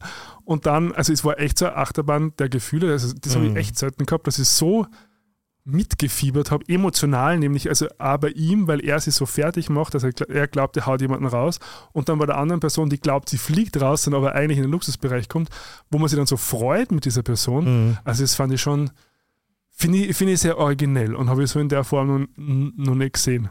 Finde ich auch originell. Ich bin aber gespannt, wie sich auflöst, weil irgendwann mal muss ja da was passieren, dass diese Ja, ja. Bereiche interagieren. Ähm, und ich denke, die werden das sicher originell machen. Da bin ich voll bei dir. Aber, aber, aber. Also es ist schon ein bisschen arg, wie weit diese Leute da gepusht werden. Ich verstehe nicht, warum man vorher Leute wegen Corona hin oder her eine Woche isolieren muss. Isolieren ja, Handy abnehmen ja, aber warum die nicht einen DVD-Player bekommen und sich irgendwie da unterhalten dürfen? Na, da geht es darum, psychologisch Druck aufzubauen. Und da muss ich meine Kritik anbringen. Die, äh, die eine Dame hat beim Einzug, ich weiß ihren Namen natürlich nicht, ich kenne die Hälfte der Leute nicht, ich kenne nur Jeremy Fragrance und den Sam Dillon da drinnen, beide Vögel, die mir völlig am Nerv gehen. Ähm, Wobei Sam Dillon mir das erste Mal sympathisch ist. also mir absolut nicht, aber ich habe natürlich erst die erste Folge gesehen und die habe ich Ach auch so, nur ja, dir okay. zuliebe geschaut, damit ich da jetzt mitsprechen kann. Nein, ich mag ja eigentlich Promi Big Brother lustigerweise, ja. Und falls ihr euch schon genervt fühlt von unseren Reality-Dingen, seht das einfach so, ihr müsst es nicht schauen, wir schauen es für euch und Genau. reden drüber. Seht's also, lasst euch von uns einfach damit unterhalten. Nein, also die Leute da so vorher psychisch schon unter Druck zu setzen, damit man dann gleich in den ersten Folgen Konflikte hat, das finde ich nicht richtig. Und auch dieses erste Spiel, das es gab, ich erzähle das kurz, man hat denen so Schneckenspiel. Schneckenhäuser auf den Rücken geklebt, hat sie im Schleim robben lassen mit den Händen hinten. Das war für mich, das war wirklich, ich kenne das aus diesen japanischen Sendungen teilweise, die wir als Kind geschaut haben, wie wir heimlich gekifft haben äh, mit, mit 15 oder 16. Ähm, ich, mir war das damals schon unangenehm, aber die haben sich ja wenigstens damals halbwegs freiwillig dem ausgesetzt. Ja, die Äh, haben sie halt im freiwillig also ausgesetzt. es wird ja vorher, glaube ich, nicht kommuniziert, was da passiert.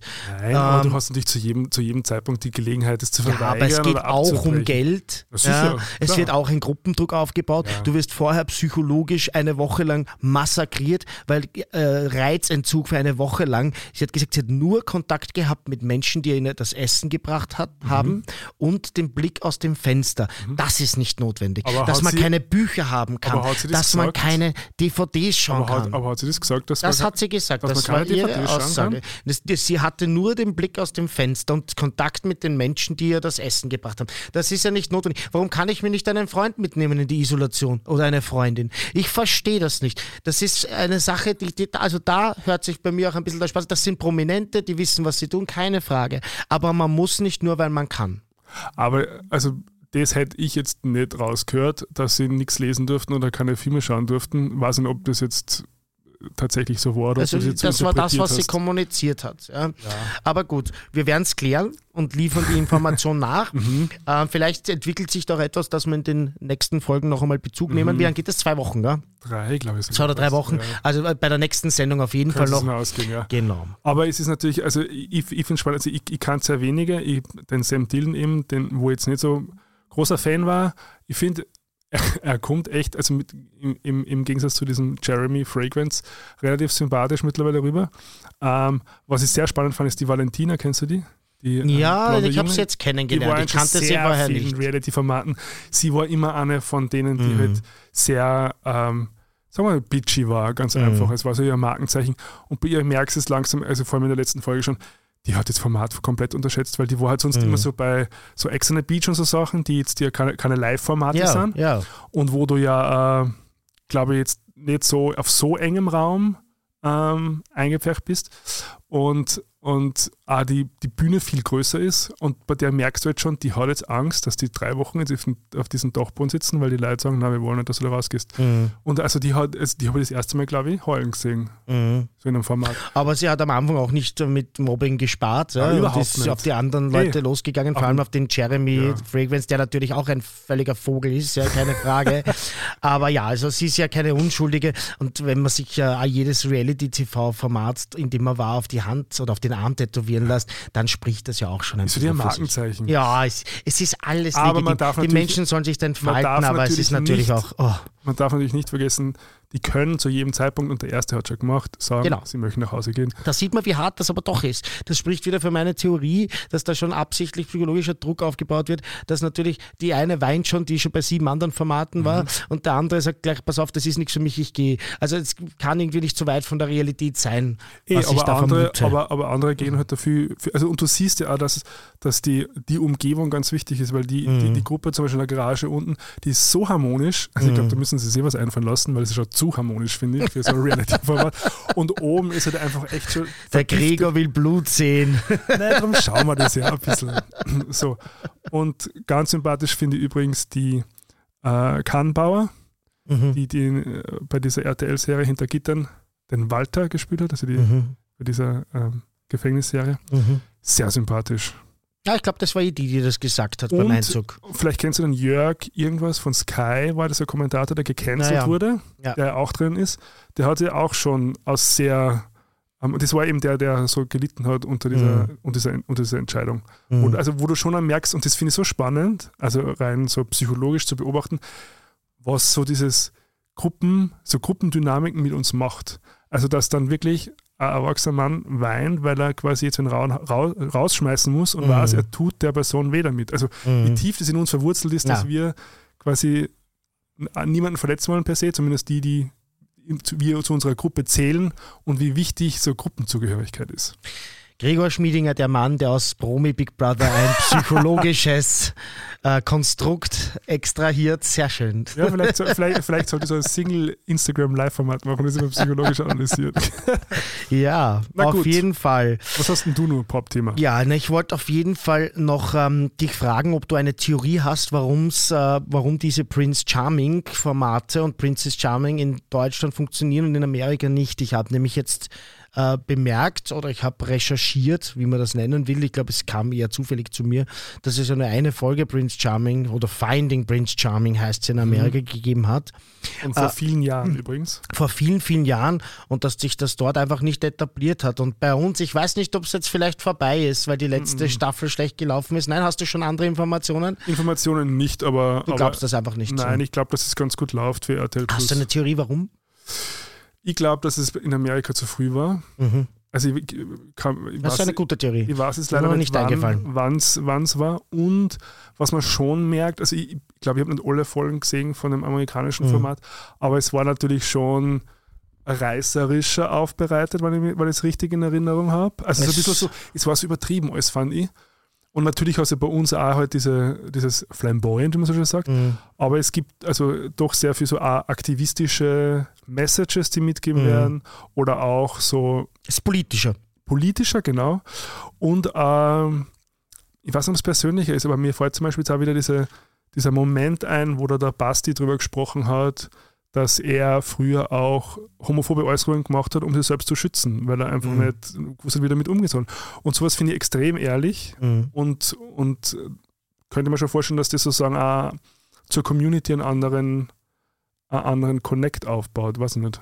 Basti, bester Mann übrigens, weil der war in unserem Live, Mhm. unserem letzten warmen Aufguss, in unserem letzten Insta-Live. Ah ja, Donnerstag ist Finale, gell? Ähm, Donnerstag Also ist. Finale. Ja, also Heute. wenn ihr das hört, gerade am Donnerstag, ja, dann war es vielleicht schon. Ähm, wir werden natürlich wieder bei unserem Format warmer Aufguss darüber Mhm. reden. Genau. Ja, hoffentlich kommt er wieder, der Basti. Das fand ich schön. Ja. Aber hast du jetzt noch eine andere Theorie, warum es in Amerika nicht funktioniert? Mm, Nein, ich äh, wollte es wirklich von dir hören. Ich habe keine Theorie. Das mit dem zu früh gefällt mir sehr gut. Ähm, ich habe mir gedacht, dass es, äh, weiß nicht, äh, vielleicht einfach in Amerika ähm, zu viel äh, Menschen gibt, die ähm, oder einen einen größeren Prozentsatz von konservativen Menschen, aber das kann ja auch nicht sein. Aber du hast Weil ja viele, viele andere Formate auch funktionieren. aber du hast ein viel größeres Publikum Eben viel einfach. größere Range, viel größeres Publikum. Also ich, ich wusste, Und? ich habe mir es einfach nicht erklären können und deshalb wollte ich dich heute fragen. Ja. Deshalb möchte ich jetzt gar nicht mit einer halb oder lauwarmen Theorie kommen, Mhm. wie die gerade eben, weil die mir jetzt spontan einfällt. Nein, ich äh, weiß nicht. Ich bin bis jetzt unschlüssig, aber das, was du sagst, macht irgendwie Sinn. Aber in den Niederlanden gibt es jetzt einen Ableger und in Mhm. Polen, glaube ich, auch. Aha, Mhm. spannend. Vor allem in Polen. Polen, das ist wirklich sehr spannend. Bin ich gespannt, wie das läuft. Mhm. Du wirst das verfolgen und wirst mir das erzählen. Ja, ich weiß nicht, ob man es bei uns schauen kann. mhm. Ja, aber irgendwo hast du das jetzt gehört, dass es das gibt. Ja, auf, auf YouTube, glaube ich, habe ich einen Trailer Mhm. gesehen. Na, spannend. Ja, ich wollte noch Bezug nehmen zu Eismeier. Mhm.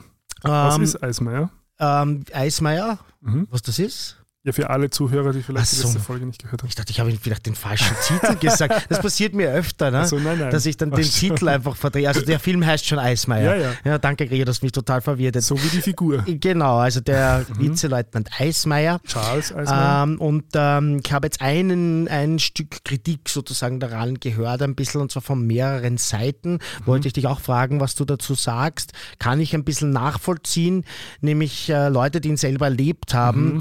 ähm, und die teilweise traumatisiert sind von ihm natürlich, haben mir dann gesagt, dass sie es äh, ein bisschen zu wohlwollend Mhm. äh, finden, also dass er zu gut wegkommt. Ja? Ähm, ich würde auch gern was vorlesen, was ich sehr schön fand. Ein ganz lieber Freund von mir, der natürlich anonym bleiben will, hat mir folgende Nachricht geschickt. Äh, bin damals eingerückt und alle, wirklich alle haben gehofft, dass sie nicht zum Eismeier kommen. Sein Ruf ist ihm vorausgeeilt. Ich hatte Glück. Ich war in einem anderen Zug und habe nur immer im Hof mitbekommen, wie er mit seinem Zug umgegangen ist. Aber die komplette Kompanie war gemeinsam auf Feldwoche. Und was soll ich sagen? Es war krank. Er hat uns alle niedergemacht. Jeden verdammten Tag. Zum Glück war das nach ein paar Tagen vorbei und ich bin dann sowieso in die Regenbogenkaserne unter Anführungsstrichen als Sanitäter gekommen. Wenn der Vizeleutnant zu Haus gegangen ist am Nachmittag, hatten wir noch 1,5 Stunden Bereitschaft. Dreimal darfst raten, was wir gemacht haben. Darauf gehe ich jetzt nicht näher ein. Aber es wurde dann offenbar beim Bundesheer auch unter anderen Leuten noch ein bisschen heißer. Wenn ich das lese, ich teilweise, also nicht jetzt vom Eismeier angeschrien zu werden, aber was dann danach passiert ist, das war schon ein bisschen heiß, da was da geschildert wurde, muss ich sagen. Aber was sagst du da dazu als Filmemacher oder natürlich auch als Teil dieser Community, als jemand, dem das auch erspart geblieben ist, kannst du die Kritik nachvollziehen? Ja. Also, schau, ich habe den nie erlebt. Ich kenne die Person auch nicht. Ja. Also Charles Eismeier nicht persönlich. Ähm, ich habe es immer wieder gelesen auf Social Media, Mhm. ähm, dass das manche Leute problematisch sehen, wenn so jemand heroisiert wird Mhm. ähm, oder vielleicht auch halt dramaturgisch besser dargestellt wird, als er vielleicht war. Mhm. Ähm, mehr kann ich nicht dazu sagen. Okay. Also die Kritik gibt's, ja. Ja. das wollte man noch mal sagen, weil wir haben den Film über den grünen Klee gelobt und möchte ich mir auch nicht nehmen lassen. Ist ein toller Film. Ähm, wenn man ihn selber erlebt hat, kann ich natürlich aber auch nachvollziehen, dass man Ja. sagt, Moment, ähm, nicht böse sein, aber der, der hat mich dann den Gatt schupfen lassen und mich angeschrien und mich erniedrigt und ich habe da noch jahrelang davon geträumt. No. Ja, Also den Also- Titel härtester Ausbildner beim österreichischen Bundesheer wird man wahrscheinlich nicht umsonst kriegen. so ist es. Ja. Jo. Ich wollte noch einen Filmtipp aussprechen. Ich hoffe, er läuft noch im Kino, wenn ihr das hört. Triangle of Sadness. Ähm, ganz, ganz toller Film. Sage ich jetzt gar nicht mehr dazu. Und wir haben auch ganz kurz gesprochen über Teen Wolf. Ähm, und habe ich jetzt die ersten Folgen angeschaut und ich muss sagen, why didn't anybody tell me about this before? Und wie viel, ich liebe es. wie, viel Queerbaiting So weit bin ich noch nicht. Bis jetzt sehe ich nur ganz, so. ganz viele Bauchmuskeln von angeblichen Teenagern. Ich habe ge geschaut, wie alt die wirklich waren zu dem Zeitpunkt. Die waren schon in ihren 20ern. Wie das halt ist, ich nenne das ja das Michael J. Fox-Phänomen in Amerika. Bei diesen ganzen Teenager-Filmen spielen ja keine Teenager mit, sondern die haben alle schon den Zweier vorn stehen. Aber lauter, lauter sehr, sehr schöne junge Männer, die ständig wirklich so, also ganz, ganz körpernah abgefilmt werden. Gefällt mir sehr gut. Ich nenne das immer das Dawson's Creek-Phänomen. Das Dawson's Da Creek-Phänomen, war das ja genau. auch so. Absolut. Da haben es nur zusätzlich so sehr philosophisch und sehr intellektuell gesprochen. zusätzlich. Das ist bei Teen Wolf definitiv nicht der Fall. Okay, verstehe. Anderes Publikum, anderes Bedürfnis. So ist es. Ja, dann würde ich sagen, wir machen die salbungsvollen Worte. Na, einen Tipp habe ich nur, Ah, weil ich äh, mich ja jetzt schön. gleich eh aufmachen muss ins Kino. Ah ja, genau, Premiere. das ist ganz, ganz wichtig. Neuer Film, österreichischer Film von Clara Stern, kommt in die Kino, heißt Breaking the Ice. Mhm. Ähm, spielt in einem äh, Frauen-Eishockey-Team Mhm. und ohne zu viel verraten zu wollen, also es kommt so Gender-Nonkonformität vor Mhm. und das Leben der Protagonistin wird durch ähm, eine neue Spielerkollegin ganz schön durcheinander gebracht. Ja, ich habe den Trailer auch gesehen, habe mich sofort angesprochen und hat mich fasziniert. Mhm. Leider habe ich heute keine Zeit mitzukommen. Wer hätte ich sehr, sehr gern gesehen, aber ich werde mir dann auch in Ruhe ähm, ansehen, so wie es bei Eismeier auch war, dass wir die getrennt gesehen haben. Ich hoffe Mhm. noch vor der nächsten Folge, dass wir vielleicht ein bisschen drüber reden können. Sonst erzählst du mal halt ein bisschen was drüber. Ja, ab 25. ist er eh österreichweit im Kino. Ja, das sollte sich ausgehen. Sehr gut. Salbungsvolle Worte von dir oder von mir? Na du, weil ich habe schon das wahnsinnig originelle, äh, wahnsinnig originelle Begrüßung gemacht. Du meinst, du ins Mikrofon gehaucht hast, höchst ja. erotisch. Mhm. Okay, dann mache ich die salbungsvollen Worte. Liebe Leute, es gibt noch Tickets für unsere Show am 15.12. im WUK. Ähm, sichert sie euch sobald ihr könnt, weil sie werden sicher früher oder später vergriffen sein. Da bin ich mir ziemlich sicher. Vor allem auch, weil man mit diesem Ticket dann am nächsten Tag, am 16.12. ist ja der nächste große Fischmarket, dann um 10 Euro billiger bei uns reinkommt. Wir versprechen euch eine super Show. Es geht um das Thema Beziehungen. Aber ihr sollt uns natürlich auch auf Spotify folgen. Ganz wichtig ist dort die Glocke zu aktivieren. Der Krieger hat gerade eine lustige Bewegung dazu gemacht. Jedes Mal, wenn ihr die Glocke aktiviert, dann lacht das Herz von einem DJ in Wien, nämlich von mir. ähm, auf allen anderen Plattformen, wo man uns bewerten kann, gute Kommentare hinterlassen kann, empfehlen kann. Äh, bitte macht's das. Schaut auch rein bei unseren Instagram Live-Geschichten. Wir machen mhm. meistens am Freitag, manchmal verschiebt sich ein bisschen. Wir, ich kündige es aber meistens auch auf meinem Instagram dann an. Ähm, schaut rein bei unseren Live-Geschichten. Das macht uns auch eine irrsinnige Freude. Momentan mhm. geht es noch über Prince Charming, auch wenn euch das nicht so taugt. Wir reden ja immer auch ein bisschen über andere Sachen. Und mhm. sehr bald ist Prince Charming dann vorbei. Und und dann machen wir auch andere Themen. Wir werden mit Insta Live nicht aufhören und wir versuchen auch die Tonqualität zu verbessern. Das wäre mir total wichtig, weil das ist was, das wurmt mich wirklich total. Ansonsten hören und sehen wir uns sicher irgendwo bald und der Gregor und ich sagen Bussi Baba.